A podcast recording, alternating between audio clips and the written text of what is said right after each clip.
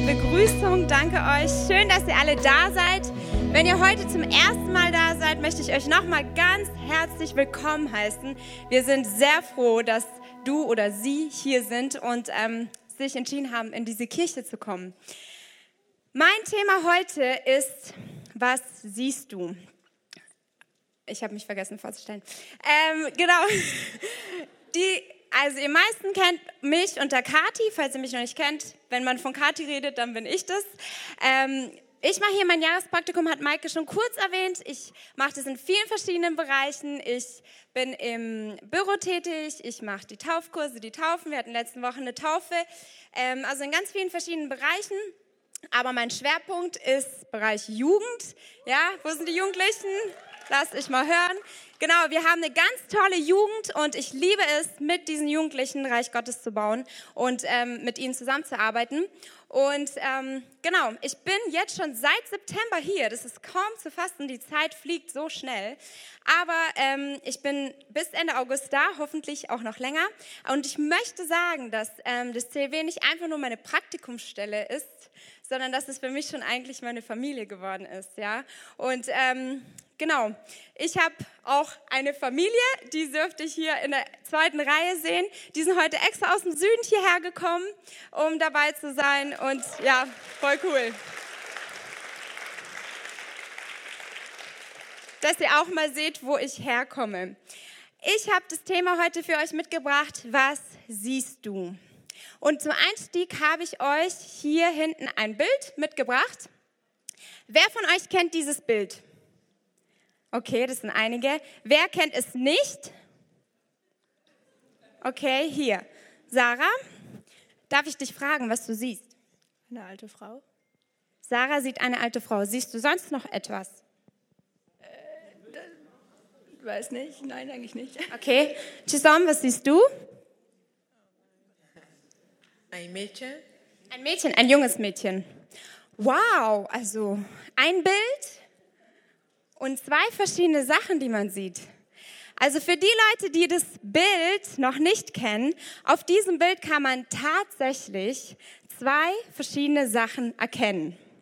Und meistens ist, aber, ist es aber so, dass wir eine Sache sehen und diese Sache unser optisches Auge so stark fängt, dass wir gar nicht mehr diese andere Sache sehen oder erkennen können um die andere, also es geht hier um eine, man kann eine alte Dame auf dem Bild erkennen und eine junge Frau. Das heißt, um diese zweite Sache zu sehen, falls ihr nur eine Sache seht, kostet es manchmal ganz schön viel Überwindung. Man muss es immer wieder probieren. Manchmal muss man das Bild wegnehmen, das Bild nochmal hinmachen. Okay, also man muss echt oft hinschauen, um zu sehen, dass, ähm, dass da eine zweite Person ist. Ja, also ich sehe schon, in den Reihen wird es äh, unruhig. Ich glaube, die ersten machen die ersten Entdeckungen. Ähm, richtig, richtig gut.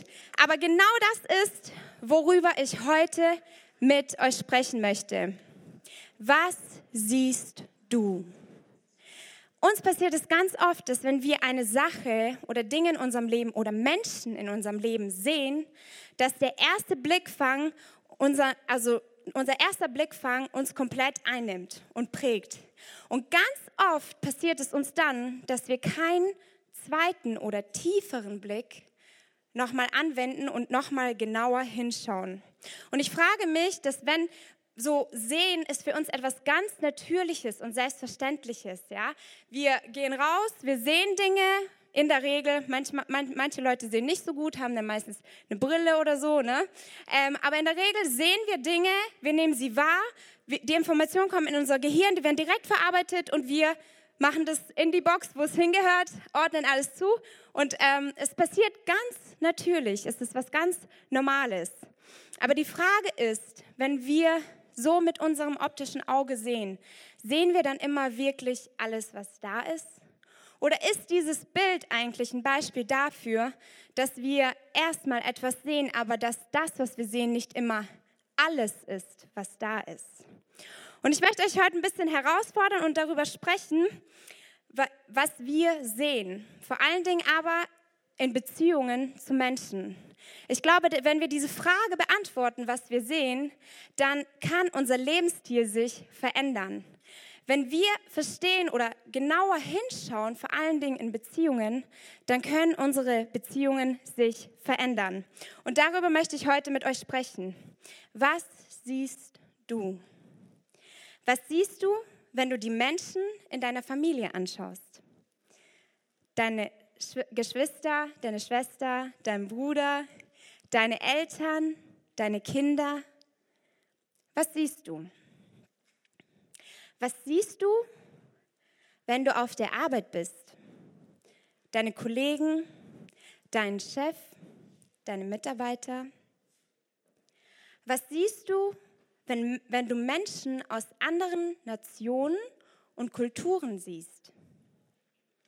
Was siehst du, wenn du Menschen ansiehst, die dir hier in der Kirche begegnen? Was siehst du, wenn du Menschen aus einer alteren, anderen Altersgruppe siehst, jung oder alt? Was siehst du, wenn du deinen Nächsten anschaust? Dein Nächster ist der Mensch, der dir in deiner Umgebung da ist, ja, egal ob hier in der Kirche, zu Hause in deiner Familie, auf der Arbeit, egal wo. Dein Nächster, der da ist, was siehst du, wenn du ihn ansiehst? Und ich möchte darüber heute mit euch sprechen und wir lesen zusammen aus dem 1. Johannes 2. In diesem Brief schreibt der Apostel Johannes davon, dass die wahre Gotteserkenntnis darin sichtbar wird, dass man seinen Bruder liebt. Und ähm, wir lesen das ab Vers 10. Wer möchte, kann mit mir seine Bibel aufschlagen. Und es steht, wer seinen Bruder liebt, der bleibt im Licht und nichts Anstößiges ist in ihm. Wer aber seinen Bruder hasst, der ist in der Finsternis und wandelt in der Finsternis und weiß nicht, wohin er geht, weil die Finsternis seine Augen verblendet hat. Erstmal diese zwei Verse, wenn man das so liest, dann denkt man so, uh, ganz schön scharfe Worte, oder? Das bringt einen erstmal so ein bisschen zum Schlucken und zum Nachdenken, was bedeutet es eigentlich und warum spricht Johannes hier so klare, strenge Worte, würde ich mal sagen. Und wenn man Johannes so ein bisschen von dem Kontext kennt, von seiner Persönlichkeit kennt, Johannes war ein Jünger Jesu, ähm, man kennt ihn auch ganz oft als ähm, der Lieblingsjünger Jesu.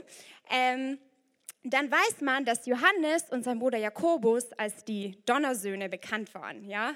Vielleicht hilft es uns nochmal, das so ein bisschen einzuordnen. Das heißt, Johannes war immer ziemlich direkt. Wenn er was gedacht hat, so, dann hat er ganz klar gesprochen. Und das sehen wir auch in diesem Johannesbrief wieder. In Johannes verwendet, ähm, Im Johannesbrief verwendet Johannes ganz oft Gegenüberstellungen. Das heißt, er vergleicht Dinge. Er stellt zum Beispiel, wie in diesen zwei Versen, die wir hier gelesen haben, zwei, zwei Dinge immer gegenüber. Hass und Liebe. Licht und Finsternis. Und diese Dinge verwendet er einfach, um deutlich zu machen, wie, also wo wir uns befinden, damit wir das reflektieren können und ähm, sehen können, wo befinden wir uns. In diesen Versen heißt es, wer seinen Bruder hasst, der ist in der Finsternis. Das klingt ganz schön hart, oder? Wir würden dann direkt denken, oh je, was ist mit mir? Ich weiß nicht, wie es euch geht, aber mein erster Gedanke war, was, was ist mit mir? Was bedeutet es, wenn man seinen Bruder hasst? Bedeutet es, dass wenn ich meinen Bruder nicht so sehr mag wie jemand anderen, bedeutet es, dass ich in der Finsternis bin? Oder was meint Johannes hier mit Hass? Und ich habe darüber nachgedacht und ich denke nicht, dass Johannes meint, hey, ähm, wenn du jemanden nicht so sehr magst wie jemand anderen, dass es direkt Hass ist. Ich glaube, dass hier mit Hass gemeint ist, Hass ist ein fesseln, eine fesselnde Emotion. Das heißt, wenn Hass dich einnimmt, dann bist du so, dass du zum Beispiel, du hast Hass gegen eine Person, du kannst diese Person nicht mehr sehen. Du möchtest dich distanzieren, du möchtest diese Person ignorieren, du ähm, verbitterst vielleicht auch innerlich gegen diese Person. Also so könnt ihr mir folgen, das ist so die Gefühle von Hass, ja? Und ich glaube nicht, dass, ähm, dass Johannes hier meint, du darfst jemanden nicht weniger mögen als jemand anderen. Es ist ganz normal, dass wir Meinungsverschiedenheiten und Unterschiedlichkeiten haben, aber die Frage ist doch, wie gehen wir darum, damit um? wie siehst du deinen Nächsten, der vielleicht anders ist als du und der vielleicht Dinge hat, die dir nicht ganz so sehr gefallen. Wie siehst du diesen Menschen? Bist du bereit, einen zweiten Blick hinzuwerfen und nochmal hinzuschauen?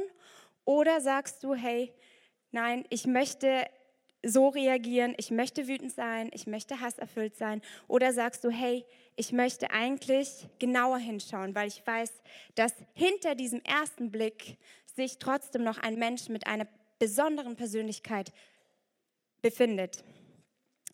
Und weiter schreibt Johannes hier von Licht und Finsternis. Vielleicht fragt man sich so, okay, Finsternis, was bedeutet das? Wir haben heute Morgen ein Beispiel gehabt. Wir haben uns dort hinten in dem Raum versammelt mit allen Mitarbeitern und dann wollten wir einfach mal demonstrieren, was Finsternis ist.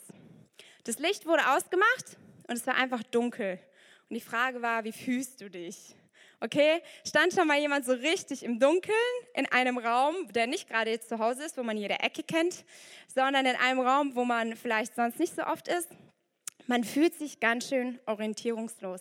Man fühlt sich eigentlich ziemlich alleine, verlassen. Man weiß nicht, wohin man gehen soll. Man weiß nicht, was um einen herum passiert. Und ich glaube, das ist auch gemeint mit Finsternis.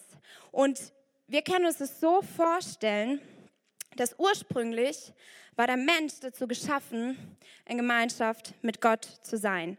Gott hat den Menschen geschaffen, damit er mit ihm Gemeinschaft haben kann und mit ihm verbunden sein kann. Und dann, viele von uns wissen es vielleicht, kam der Sündenfall und der Mensch wurde von Gott getrennt. Ja? Und wir können uns diese Trennung bildlich so vorstellen. Gott ist hier, wir Menschen hier sind hier, so ein Gebirge, ja, und zwischen Gott und dem Menschen ist eine unglaublich große Kluft. Und wenn wir so von Gott getrennt sind, dann schreibt hier Johannes, sind wir in dieser Finsternis. Wir wissen nicht, wohin wir gehen. Wir kennen den Sinn unseres Lebens nicht. Wir sind orientierungslos. Wir wissen vielleicht auch gar nicht, wofür lebe ich eigentlich. Aber dafür hat Gott uns nicht geschaffen. Gott möchte, dass wir in Beziehung zu ihm leben können. Und wisst ihr, was deswegen passiert ist?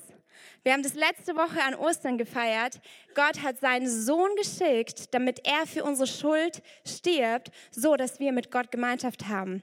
Also können wir uns das so vorstellen, Jesus sein Tod am Kreuz, so das Kreuz von Jesus ist die Verbindungsbrücke für den Menschen dass er zu Gott kommen kann. Ja, wir können praktisch durch Jesus, weil Jesus das Licht ist. Die Bibel sagt, Jesus ist das Licht. Durch Jesus können wir ins Licht kommen, können wir zum Vater kommen. Weil wenn wir Jesus in unser Leben aufnehmen, dann sind wir nicht mehr in Finsternis, sondern wir sind im Licht.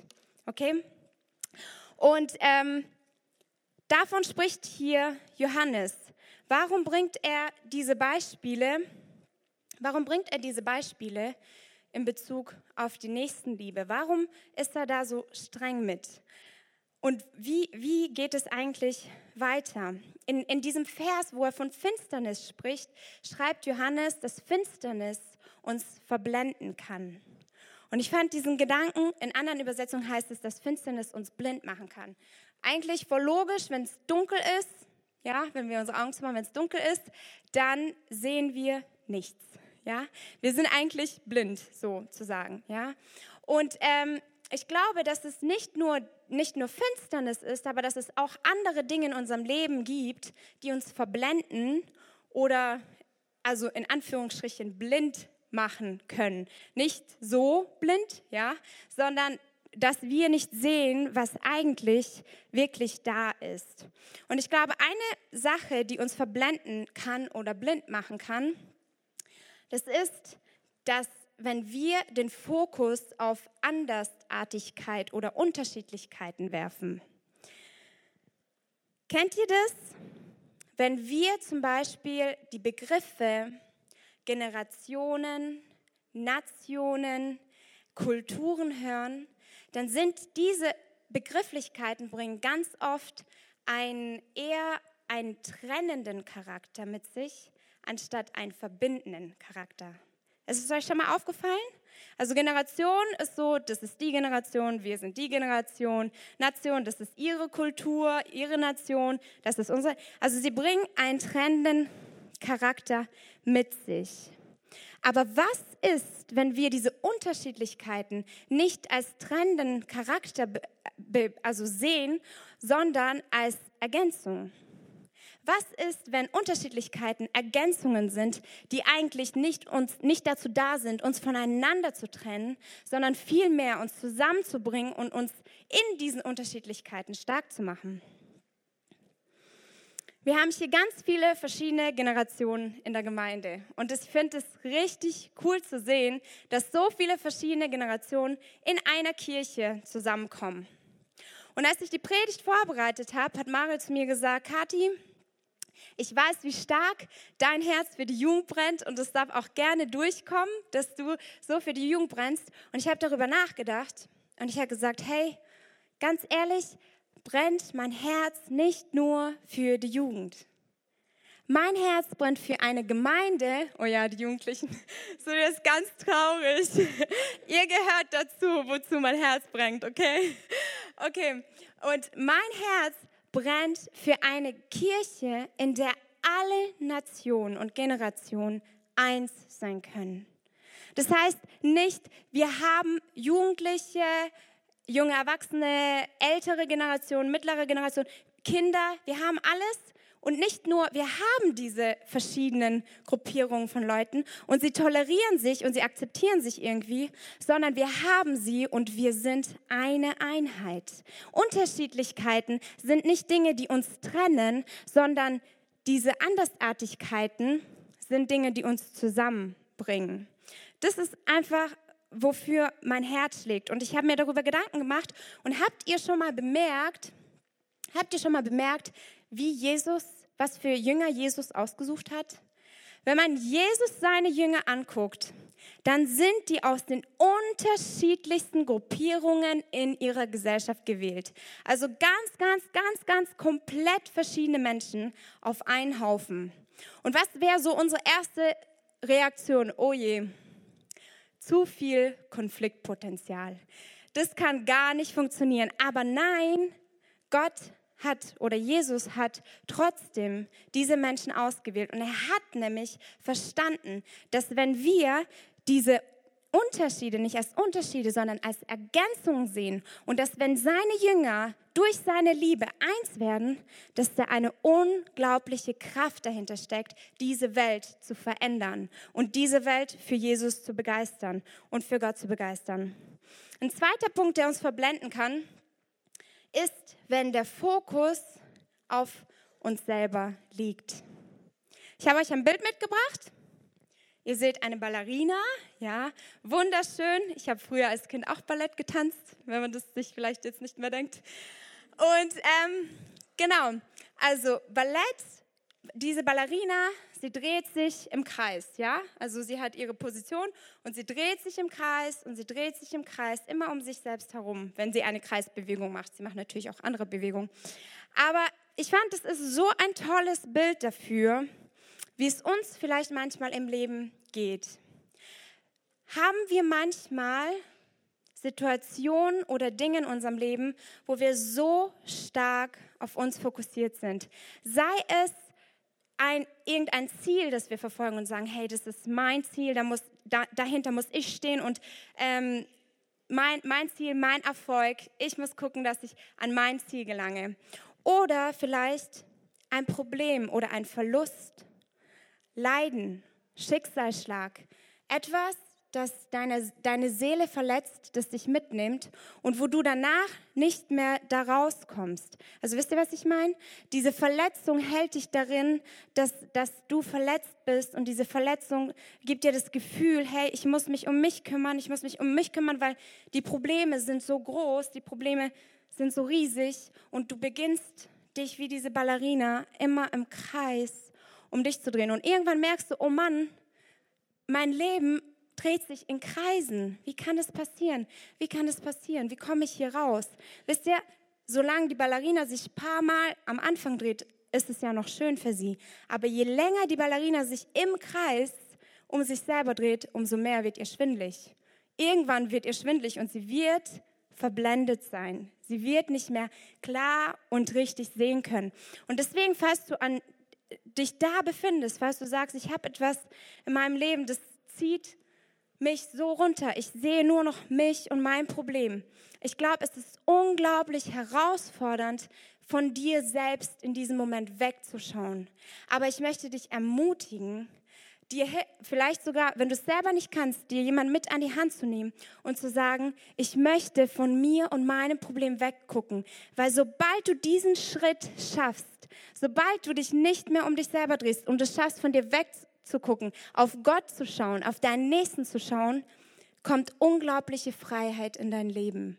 Und dieses Gefühl von ständig im Kreis drehen und Gefangenheit, dieses Gefühl geht weg und du kannst wieder einen klaren Blick bekommen.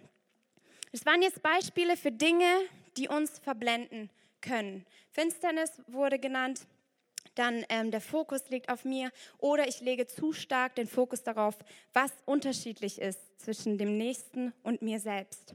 Und was passiert, wenn wir geblendet sind? Was machen wir, wenn wir geblendet sind? Jetzt kommt der Sommer, die Sonne kommt. Was machen wir, wenn wir geblendet sind? Hat jemand eine Idee? Sonnenbrille aufziehen. Ich habe euch hier eine Sonnenbrille mitgebracht dass ihr das auch bildlich vor Augen habt.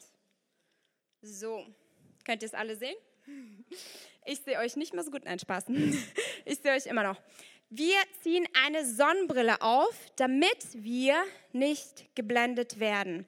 Bedeutet es, wenn ich die Sonnenbrille anhabe, dass ich nicht mehr sehe, was Realität ist?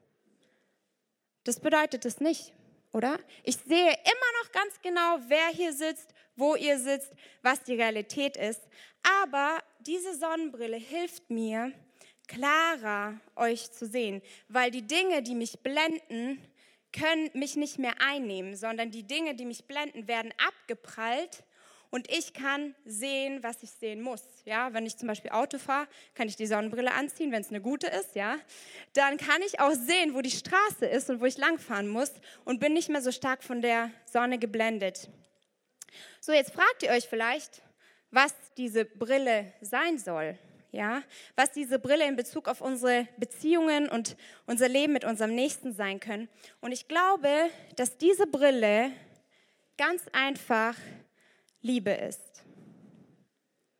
Wisst ihr, wenn Gott uns anschaut, dann guckt er uns immer aus der Sicht seiner Liebe an. Und wie können wir es schaffen, dass wir nicht so geblendet sind von Andersartigkeiten, von uns selbst und anderen Dingen. Wie können wir das schaffen, Einheit zu bekommen, indem wir diese Brille aufziehen und sagen, hey, ich will mich nicht blenden lassen, sondern ich möchte, weil ich Liebe in mir habe, weil ich Jesus in mir habe, möchte ich noch einmal genauer hinschauen, wer dieser Mensch eigentlich ist, was sein Charakter ist, was seine, seine Vorzüge, seine, alles, was er mit sich bringt. Wer ist er eigentlich? Ich möchte diesen zweiten Blick machen, den wir ganz am Anfang bei diesem Bild gesehen hatten. So, ich will nochmal hinschauen. Ich glaube, dass das einfach ein Beispiel ist, an dem wir es uns veranschaulichen können, immer mal wieder durch diese Liebe die Menschen anzuschauen. Heißt es, wir können das alleine? Heißt es, wir können einfach sagen, huh, ich mag die Person nicht, jetzt ziehe ich meine rosarote Brille an und dann ist alles wieder in Ordnung. Nein, ich glaube nicht, dass es so einfach ist. Und ich spreche aus Erfahrung, dass es echt herausfordernd ist. Wenn du einen Menschen hast, mit dem du nicht gut klarkommst, jedes Mal dir zu sagen, ich möchte diese Brille anziehen, egal wie herausfordernd es ist. Es ist herausfordernd, aber wisst ihr was? Wir können Gott fragen. Wir können Gott bitten, uns zu helfen, diesen Menschen anders zu sehen, so zu sehen, wie er ihn sieht. Zu sagen, Gott, ich weiß, das und das ist anders, das und das stört mich, aber ich möchte diesen Menschen mit Liebe anschauen. Ich möchte ihn so anschauen, wie du ihn anschaust und wie du ihn siehst. Wir haben gerade schon über Unterschiedlichkeiten gesprochen und weiter schreibt Johannes in diesem in diesem Brief, die nächsten Verse nach den Versen, die wir jetzt schon gelesen haben, ab Vers 12, schreibt er, ich schreibe euch, ihr Kinder, weil euch die Sünden vergeben sind um seines Namens willen. Ich schreibe euch, ihr Väter, weil ihr den erkannt habt, der von, von Anfang an ist. Ich schreibe euch, ihr jungen Männer, weil ihr den Bösen überwunden habt. Ihr fragt euch jetzt vielleicht, welche Kinder, Väter und jungen Männer gemeint sind. Johannes spricht hier von geistlichem Wachstum in der Gemeinde. Ja, das heißt, wir haben Leute, die sind sozusagen Kinder. Was bedeutet das? Das sind die Menschen, die gerade erst verstanden haben, was wir auf diesem anderen Bild gesehen haben, dass Jesus für sie gestorben ist. Sie haben Jesus in ihr Leben aufgenommen und sie haben das gerade erst erfahren. Die sind noch ganz frisch in ihrem Glauben, in, auf ihrem Weg in ihrer Beziehung zu Gott. Die nennt Johannes hier Kinder. Dann haben wir die jungen Männer und Frauen, möchte ich hier sagen die jungen Männer, die Johannes hier erwähnt, davon schreibt er, dass sie stark im Wort sind. Das heißt, sie kennen die Bibel ganz gut, ja, sie kennen das Wort Gottes ganz gut. Sie wissen alles, was sie brauchen und können dadurch ihr Leben meistern, Herausforderungen meistern. Aber denen fehlt es noch so hin und wieder an manchen Stellen ein bisschen an Lebenserfahrung, ja. Und dann schreibt Johannes von den Vätern. Und er sagt, das ist der Höhepunkt von geistlichem Wachstum. Das ist der Punkt, wo du all das, was du gelernt hast, all das, was du auch hast in der Bibel, in deiner Beziehung zu Gott, wo du einfach schon Erfahrungen gesammelt hast. Du hast schon lange mit Gott gelebt. Du bist durch Herausforderungen, durch verschiedene Dinge durchgegangen und du lebst immer noch mit Gott. Also Johannes beschreibt diesen geistlichen Wachstum hier in diesen drei verschiedenen Phasen. Da könnte man sich fragen, warum Johannes in den Versen davor mit der Bruderliebe eingeleitet hat, warum er so stark betont hat, dass die Bruderliebe wichtig ist. Oder man würde sich fragen, was hat die Bruderliebe überhaupt mit geistlichem Wachstum zu tun, oder? Und ich glaube, dass Johannes ganz klar bewusst war, dass Unterschiedlichkeiten Herausforderungen mit sich bringen. Und dass wenn in einer Gemeinde diese verschiedenen Phasen bei Menschen sich befinden, das heißt, du kannst ein Kind sein, also geistlich ein Kind sein, auch wenn du erwachsen bist. Ja, oder du kannst ein Vater sein, auch wenn du noch jünger bist. Ja, also das sind so, wenn wir diese verschiedenen Phasen in einer Gemeinde haben, dann sind es Unterschiedlichkeiten, die Herausforderungen bringen können. Und ich glaube, deswegen hat Johannes so klar über die Brüderliebe gesprochen, weil Johannes wusste, dass nur durch die Liebe deines Nächsten, nur durch die Bruderliebe kann, können diese verschiedenen Gruppierungen, sage ich mal, zu einer Einheit werden. Nur dann können Unterschiedlichkeiten ein Gewinn werden. Wenn wir lernen, einander zu lieben und in Einheit zusammenzuwachsen. Wenn wir nicht mehr sagen, hey, der ist so und so und der hat sich gerade erst herausgefunden, dass er mit Gott lebt und der ist aber schon viel älter als ich, hat schon viel mehr Erfahrung, ich habe mit ihm nichts zu tun. So. Johannes hat verstanden, dass die Bruderliebe ganz wichtig ist, um zu sehen, dass diese verschiedenen Sachen kein, keine Trennung sind, sondern dass es ein Gewinn ist. Es ist ein Gewinn. Es sind nicht Unterschiedlichkeiten, es sind Ergänzungen, die uns zusammenbringen und die einfach eine große Auswirkung auf unser Leben und auf unsere Umgebung haben. Und vielleicht fragst du dich jetzt, wie entwickle ich die richtige Sichtweise? Ja, ich habe euch gefragt, was siehst du? Ihr denkt bestimmt schon darüber nach. Ihr habt bestimmt schon jemanden im Kopf, wenn wir hier über Bruderliebe reden, der vielleicht für euch herausfordernd ist. Ähm, und ihr fragt euch vielleicht, wie schaffe ich die richtige Sichtweise zu bekommen? Und ich glaube, dass ein wesentlich sehr wichtiger Punkt ist, Gott zu erkennen. In der Bibel steht nämlich im 1 Samuel 16, 7 steht, denn der Herr sieht nicht auf das, worauf der Mensch sieht, denn der Mensch sieht auf das, was vor Augen ist. Der Herr aber sieht das Herz an. Ich finde diesen Vers so stark und ich finde das Bild, was wir am Anfang hatten, so passend dazu. Gott sieht nicht nur das, was vor Augen ist. Er hat nicht nur diesen ersten Blickfang, sondern er sieht darauf, was in deinem Herzen ist. Und wenn wir Gott immer mehr kennenlernen, wenn wir mit Gott Zeit verbringen, wenn wir immer mehr herausfinden, wie Gott uns sieht und unseren Nächsten sieht, dann wird es uns auch leichter fallen, unseren Nächsten so zu sehen, wie Gott ihn sieht. Dann fällt es uns auch leichter, diese Brille aufzusetzen.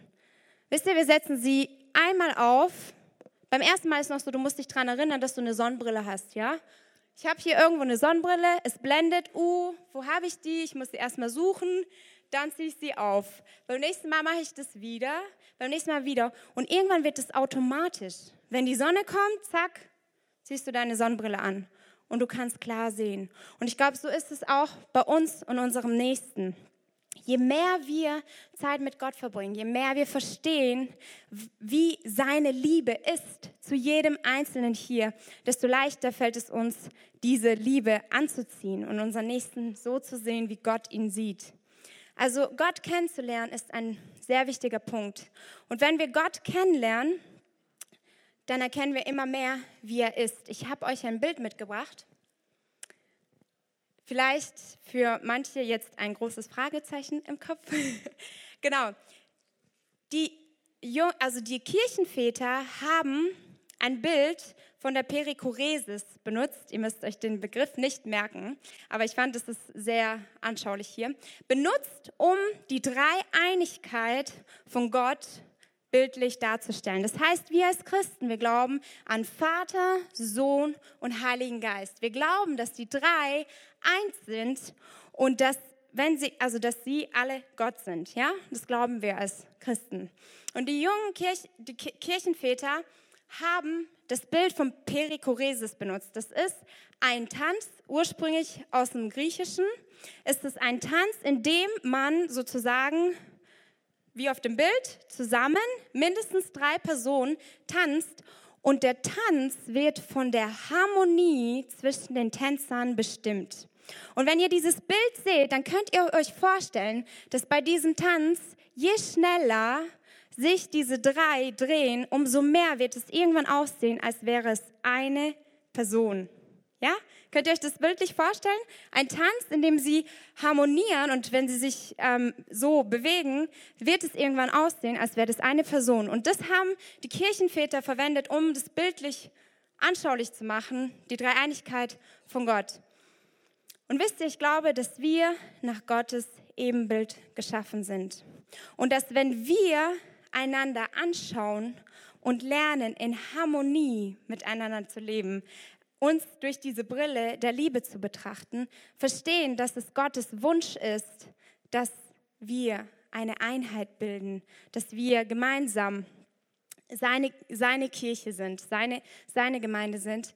Wenn wir das verstehen, dann fällt es uns auch leichter, das umzusetzen. Wenn wir verstehen, wie Gott ist, fällt es uns auch leichter, einen Fokus darauf zu setzen, wie wir einander sehen wollen und einander begegnen wollen.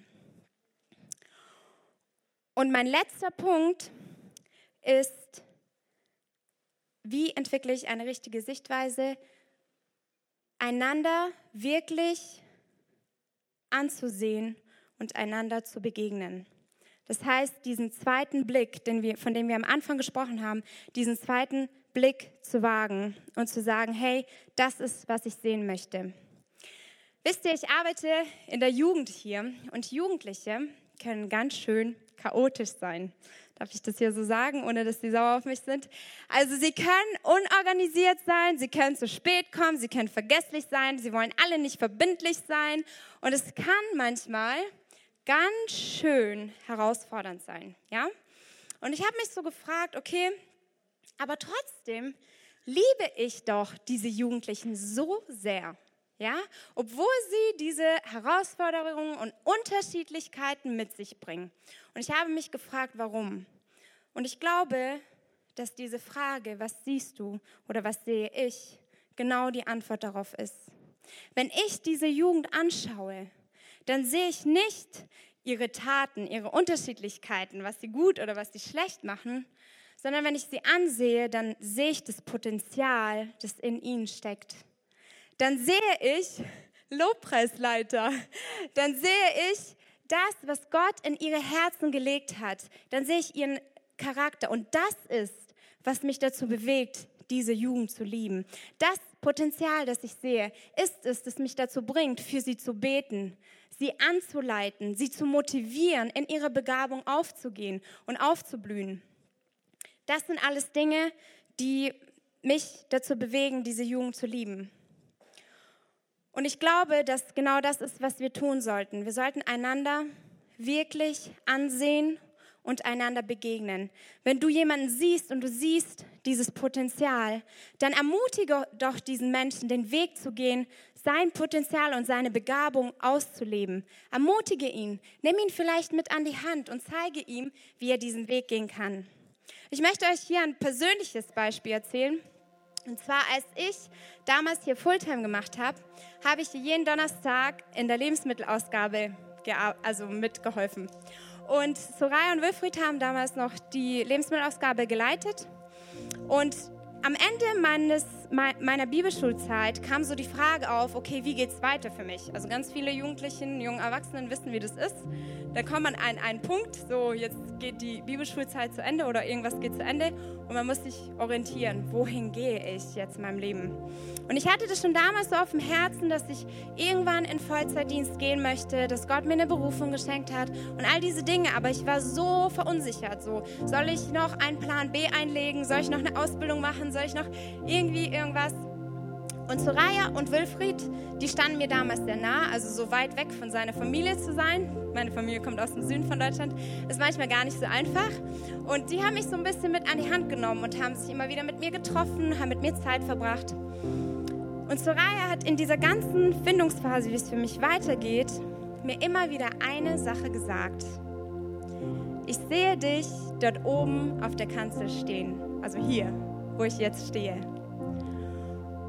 Und wisst ihr, das hat mich, damals dachte ich so, ja klar. Aber sie hat es immer wieder ausgesprochen. Und wisst ihr was, sie hat, sie hat es nicht nur ausgesprochen, sondern sie hat es gesehen. Sie hat mich hier gesehen. Sie hat in mir ein Potenzial gesehen, das sie nicht nur gesehen hat und so gelassen hat, sondern sie hat es ausgesprochen. Sie hat es mir zugesprochen. Sie hat gesagt, ich sehe das. Ich ermutige dich, diesen Weg zu gehen, für den du berufen bist. Ich ermutige dich, weil ich glaube, das ist der richtige Weg für dich.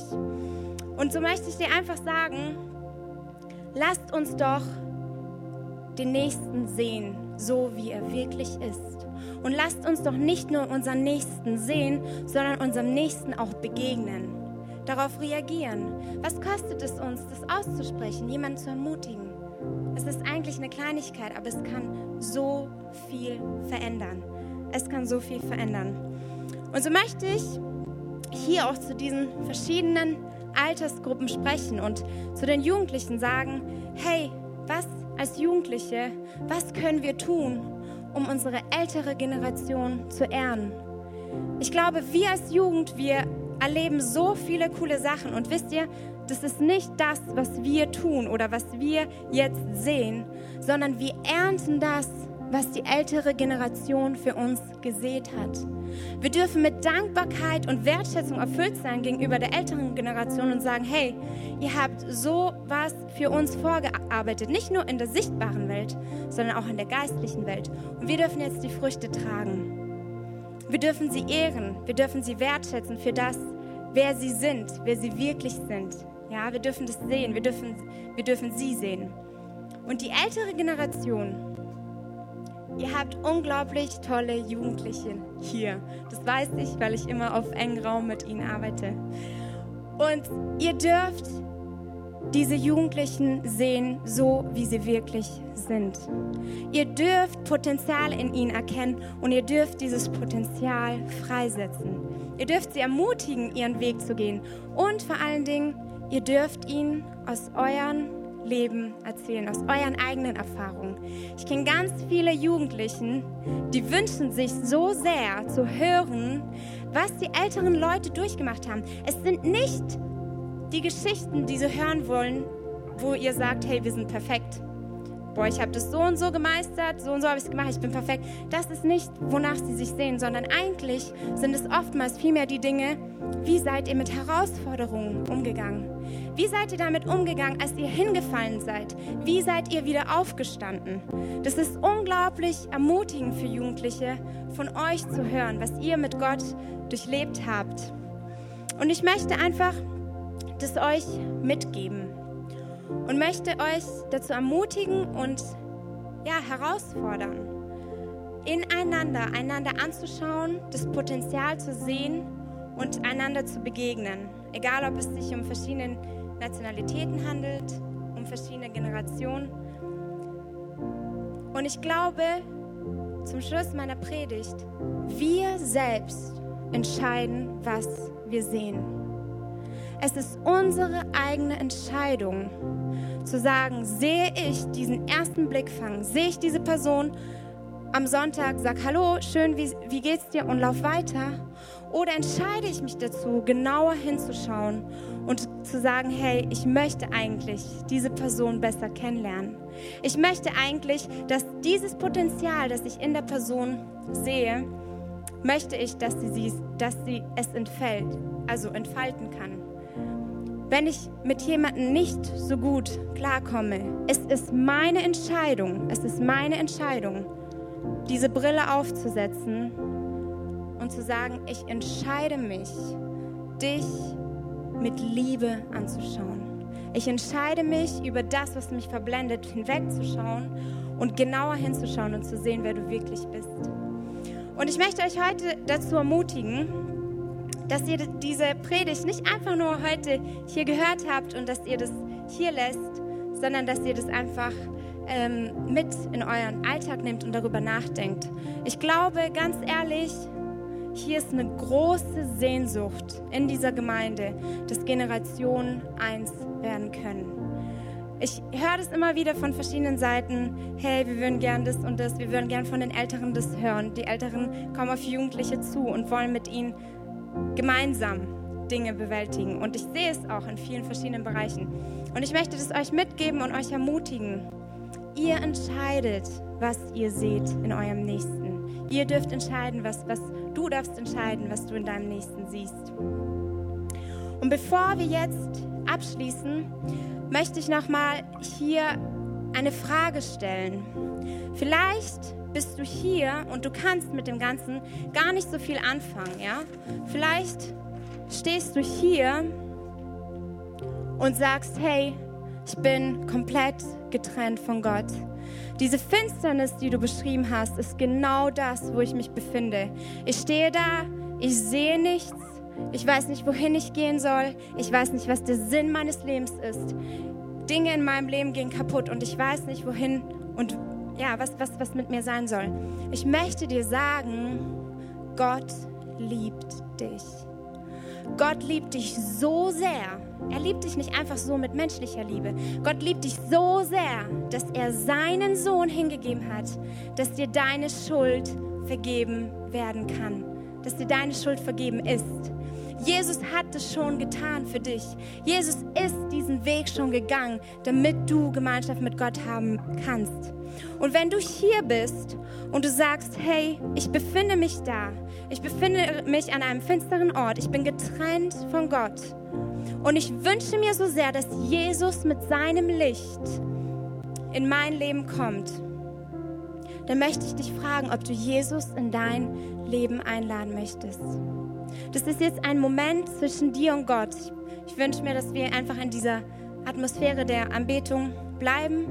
Und wenn du hier bist und du sagst, hey, ich befinde mich in dieser Finsternis und ich möchte, dass Jesus in mein Leben kommt, dann sei doch so mutig und hebe deine Hand als ein Zeichen für Gott, dass du sagst, Jesus, komm in mein Leben. Jesus, komm in mein Leben mit deinem Licht.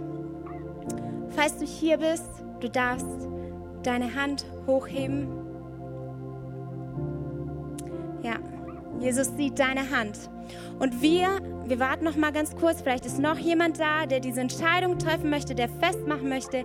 Ich möchte Jesus in mein Leben einladen. Ist noch jemand hier? Super. Dann stehen wir alle mit dieser Person gemeinsam auf und wollen gemeinsam mit dieser Person beten. Vater im Himmel, danke, dass du mich liebst. danke, dass du mich liebst. Danke, dass du für mich, dich für mich entschieden hast. Danke, dass du dich für mich entschieden hast. Herr Jesus Christus, Herr Jesus Christus, du bist für mich gestorben und du auferstanden. bist für mich gestorben und auferstanden. Vergib mir meine Schuld. Vergib mir meine Schuld. Ich wähle dich jetzt als meinen Rettern und Herrn. Ich wähle dich jetzt als meinen Retter und Herrn. Dir will ich folgen. Dir will ich folgen. Amen. Amen.